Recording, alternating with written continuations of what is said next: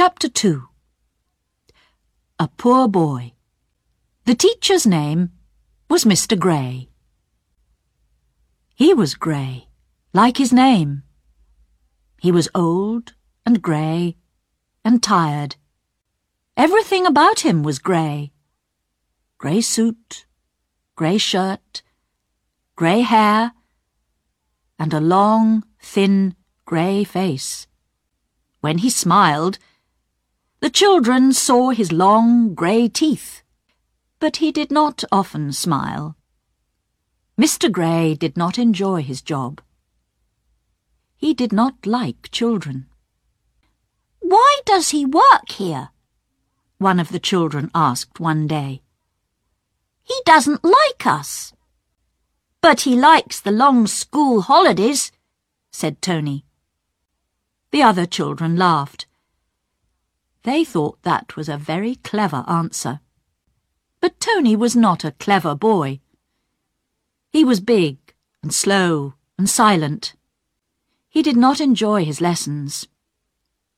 Usually, he just sat at his desk and waited quietly for four o'clock to come, when he could go home. But Tuesday mornings were different. Because Tuesday was music day. Every Tuesday morning, an old lady called Mrs. Lark came to the school. Mrs. Lark played the piano, and the children sang. She was not a very good pianist, but she liked children, and she enjoyed her work. She knew a lot of songs, too. Every Tuesday, her fat little fingers flew like birds up and down the keys of the piano. The children sang like birds, too. Then twelve o'clock came. Mrs. Lark said good-bye and locked up the piano for another week. Tony did not often hear music. His family was poor and poor people did not often hear music. There was no TV or radio in those days. There were concerts in the town, of course.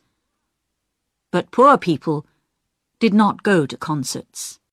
Sometimes an Italian street musician came to town.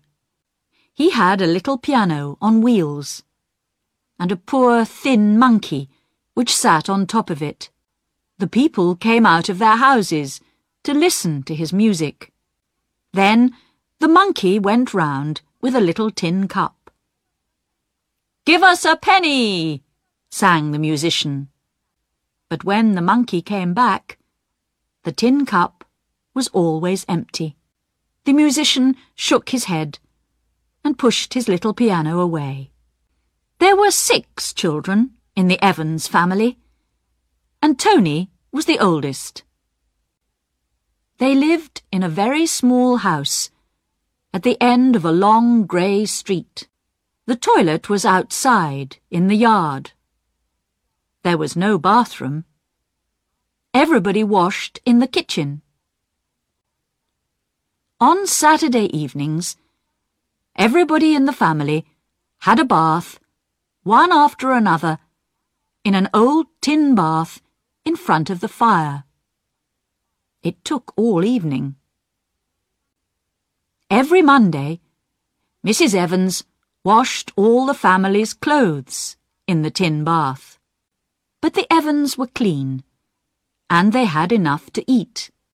Tony did not feel poor, because all his friends were poor too. In those days, poor children usually left school when they were 13. Most of Tony's friends found jobs in shops or factories in the town.